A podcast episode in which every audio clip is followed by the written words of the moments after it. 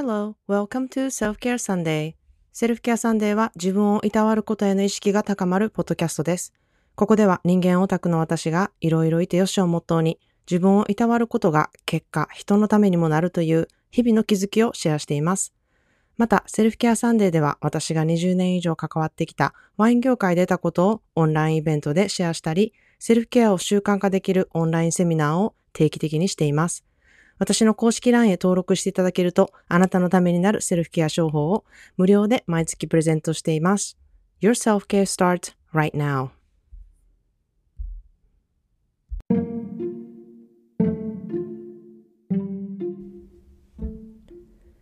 皆さん、こんにちは。カリフォルニアからセルフケアスペシャリストのまーちゃんです。いかがお過ごしでしょうかえー、私は父がね、あの、モデルハウスに見に行くのが大好きで、あの、小さい頃からモデルハウスを見に行ったりとかですね、あの、私が小学校高学年頃には、えー、家をね、リモデルしたので、あの、自分の部屋ができたんですね。で、それからは、あの、両親がね、なんか好きなように自分の部屋してもいいよ、みたいな感じで、あの、やらせてくれたので、あの、すっごい今でもよく覚えているのが、あの、カタログでね、あの、家具を注文するんですけれども、私がすごいこういうのいいなって思った勉強机と、なんかベッドと本棚がこう一緒になってるセットみたいな、まあ、そんな高級なものではないんですけれども、そのなんか、あの、感じが自分の部屋のアイデアにちょうどぴったりだったのですっごいそれが欲しいなって思ったのをあの買ってくれてですね。でそれをあの使ってこうインテリア自分の部屋作りをすごいしたのをねめちゃくちゃよく覚えています。めちゃくちゃ楽しかったんですね。でそのセットもね真っ黒だったんですけれどもあの、まあ、その頃から私のこう黒色好きが始まっていたのかもしれないなって今思い返すと思うんですね。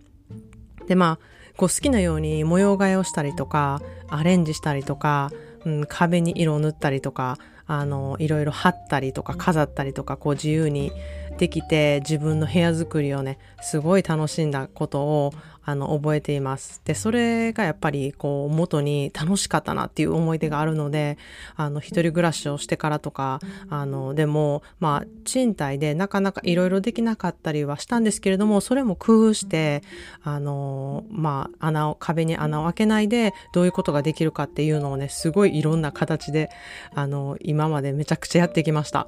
であのうん、ルームシェアをした時もね、あの仲良しのお友達がインテリアデザイナーさんだったりしたので、あの、彼女が行くお店とか雑貨屋さんとかに一緒に行って、彼女の仕事ぶりを見たりとか、あの、彼女がどういうデザインをしているのかとかいうのを横目で見てたんですね。で、まあ、インテリアデザインの今日のことにはね、すごい私も興味あったんですよ。インテリアに興味があったので。でも、あの、お仕事は見ていてね、ああ、私はちょっと合わないなっていうふうにすぐ思ったんですね。で、それは、やっぱり自分の好みはっていうのは、まあ、さて置いといてですね、あの、クライアントさんの趣味に合わせた、こう、デザインにしたりとか、うん、融通がちょっと私には効かないなって思ったのと、で、あと彼女の仕事ぶりを見ているとですね、デザインすることってほんまになんか、あの、氷山の一角みたいな感じで、あの、本当そこ見えてるのはちょこっとで、他にやることがもう山積みのように、あの、あってですね、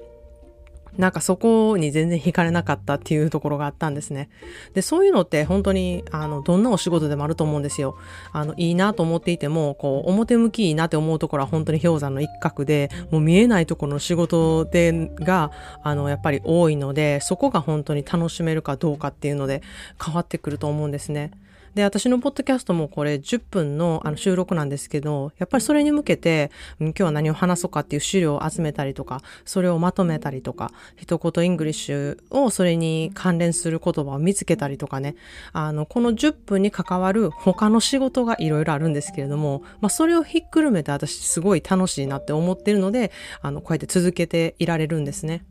で、まあ、そんなで今日は、あの、居心地のいいスペース作りと、それと、それに関してまた AI より賢くっていう、あの、なんやそれっていう感じの二つのことについてね、お話ししたいなっていうふうに思います。で、居心地のいいスペースを作るっていうことはね、あの、本当にセルフケアにつながるんですね。自分の好きな空間とは何かっていうことを知ったりとか、うん、自分の好きな色合いは何かなとか、好きなテクスチャーは何かなとか、自分にとって良い匂いとは何かとか、そういうのを知って自分の空間に添えることで、本当に日々の暮らしがあの何倍も良くなるんですね。でもうそれに関して本当にストレス軽減とかもあの大きくつながっていくのでこうインテリアデザインなんてそんな別に対してあの日々の生活にあの関係ないわって思っている方は本当に大間違いです。あのめちゃくちゃ日々の生活にあの響いてきますので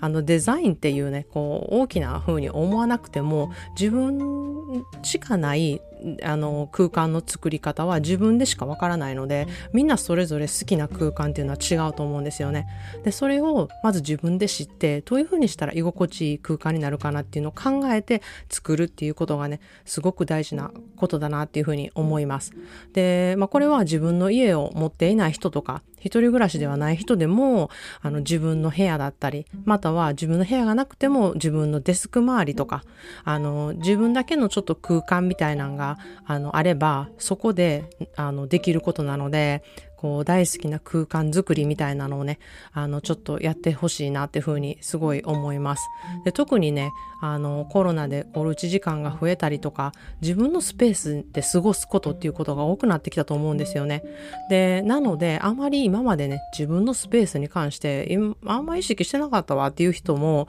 あここに重点を置いて変えるだけで、うん、自分のスペースの雰囲気って変えるんやなって。でそれを変えることで、どんなな風に自分の気分が変わるかっていうことをね、ちょっと実感してほしいなっていうふうに思うんですね。で、まず、あの、自分にとってその空間を、こう、どんなスペースにしたいのか。あの落ち着くスペースにしたいのか、まあ、仕事がこうはかどるようなスペースにしたいのかまたはリラックスモードできるスペースにするのかとかそのスペースをねあの自分にとってどういうスペースにしたいかっていうのをちょっと考えてほしいんですね。でこういう時にこうピンタレストとかインスタとかあのそういう SNS のあのアイディアをいただくとあのこうビジュアル化すごくしやすくなるのでおすすめしたいなっていうふうに思うんですね。でこれもあの自分がこう思うからアイディアをいただくっていうその自分先なんですよねなので SNS に振り回されることではなく自分がこういうアイデア欲しいなって言った時にそこにエッセンスとして取り入れるっていうことで SNS をあの使うことで、うん、あの SNS にこう自分がやられるっていうことがあのなくなるようになってくるんですね。で、うん、あの、私は今ちょっとお仕事用のスペースをデザイン中なのですね。で、それについてこう、ビジュアル化をいろいろしたいなというふうに思っていて、で、このお仕事用のスペースなんですけれども、まあ、もちろん集中して仕事がはかどるような感じにもしたいし、うん、あの、落ち着くスペースにもしたいし、あの、ズームもありますのでね。で、あの、ズームでこう話相手とこううまく落ち着いて話せるような空間だったりあとは相手の方も私のズームのバックグラウンドを見るのでなんかそういうバックグラウンドにもすごいいい感じの空間を作りたいなって思うのとあの自分のねあのモチベーションとなるようなものが目に入ったりとか手に届くところにあるようなセッティングがいいなっていうものが私の中のこう、うん、デザインスペースのリストとしてなっているんですね。でその中で考えていかなきゃいけないことが、こう、色合いとかですね、どなんとなくどういう感じの色合い色合いにしたいのか、すごく明るい感じにしたいのか、あの、ニュートラルな感じにしたいのか、うん、あとはなんかムーディーな感じにしたいのかとか、いろいろあると思うんですけれども、私はとにかく暗い色、特にもう黒が大好きでですね、あの、自分に一番しっくり黒くる色なんですね。で、まあ、これはお洋服に関してもそうなんですけれども、私は物とかインテリアとかも、まあ、黒がベースが一番好きなんですね。で、私のインスタを見てくれてる人はすごい分かってもらえると思うんですけれども、あの、私は自分で塗った黒い壁をめちゃくちゃ愛しているんですね。で、あの、黒壁ファンクラブみたいなのを作りたいぐらい、で、家族のあの反対を押し切ってね、もう絶対これめっちゃもう決まってかっこいい空間にするからもう絶対黒塗らせてみたいな感じで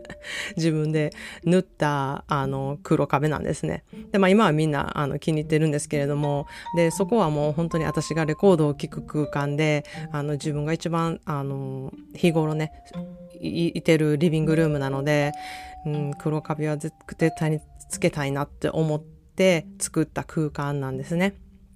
で、自分でもなんかこういうのがいいなって思うインテリアはあんまりこうメインストリームにないんですよね。なのでなんか私と同じようなこの感覚を持ってる人ってあんまりいないのかなっていうふうに考えてこうリサーチとかしてたんですけれどもあのすごいいいなって思う人の、えー、空間っていうのは大体メンズ系の雑誌なんですね。でも男の人がデザインした空間とか、あの、そういうところで私がすごく惹かれることが多いので、あの、検索するときは、こう、男の人が好きそうな部屋のデザインだったりとか、あの、うん、そうですね、建築家がデザインした、うん、そういう部屋とかを意識してこう探すようにすると自分の好きな漢字がね、検索したらすごいいっぱい出てくるなっていうのが分かったんですね。まあ、そういう時にね、ちょっと AI もうちょっと私のセンスつかみ取ってくれよとか思ったりするんですけれども、まあ、そんな風に自分の好きな漢字はこんなんやなって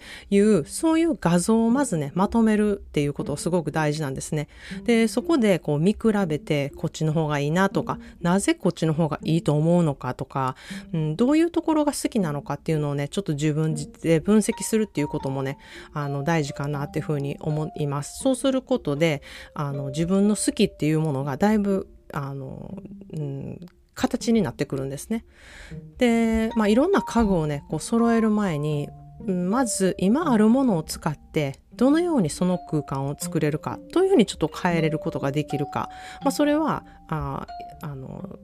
色だったり、うん、色のものだったり、それとも明るさだったり、うん、匂いだったり、なんかそういう手軽なもので変えれることっていうことがあるので、うん、まず一番初めにもう家具から全部揃えな、みたいな、そういう、あの、ことをしなくてもいいと思うんですね。で、なぜそれが必要なのか、なんかなぜそういうものがあったらいいのかっていうのをちょっと一つ一つ考えていくことで、まあ無駄がなく、その空間をちょっと変えることができるなっていうふうに思います。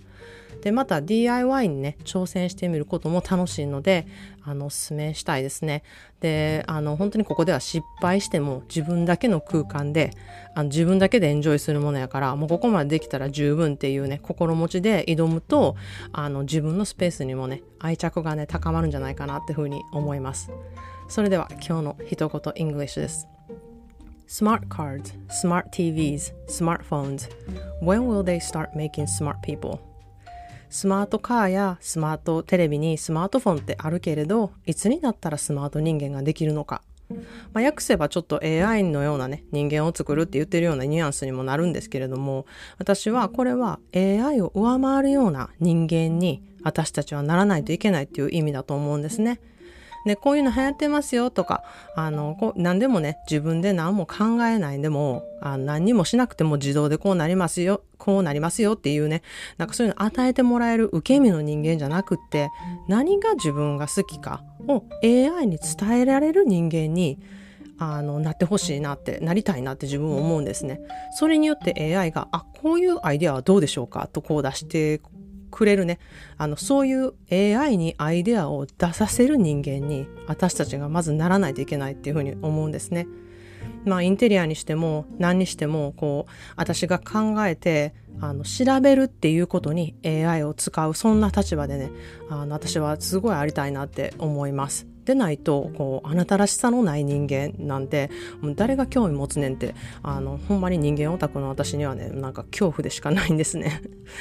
なそんなで、あの、今日は自分らしいスペースを作ることから、こう、AI より賢い考える人間でいる大切さ、みたいな感じのことでおお話してみました。今日も最後まで聞いてくださってありがとうございました。えー、Spotify でお聞きの方は、えー、私のポッドキャストのベルマークを押していただくと、新しいエピソードの連絡通知が届くシステムになっています。で、フォローの方、そして星マークの高評価の方もしていただけるととっても嬉しいです。それでは今日もいろいろいてよしをモットーに皆さんもセルフケアの時間が持てますように素敵な一日をお過ごしください。See you in the next episode. Have a wonderful self-care weekend.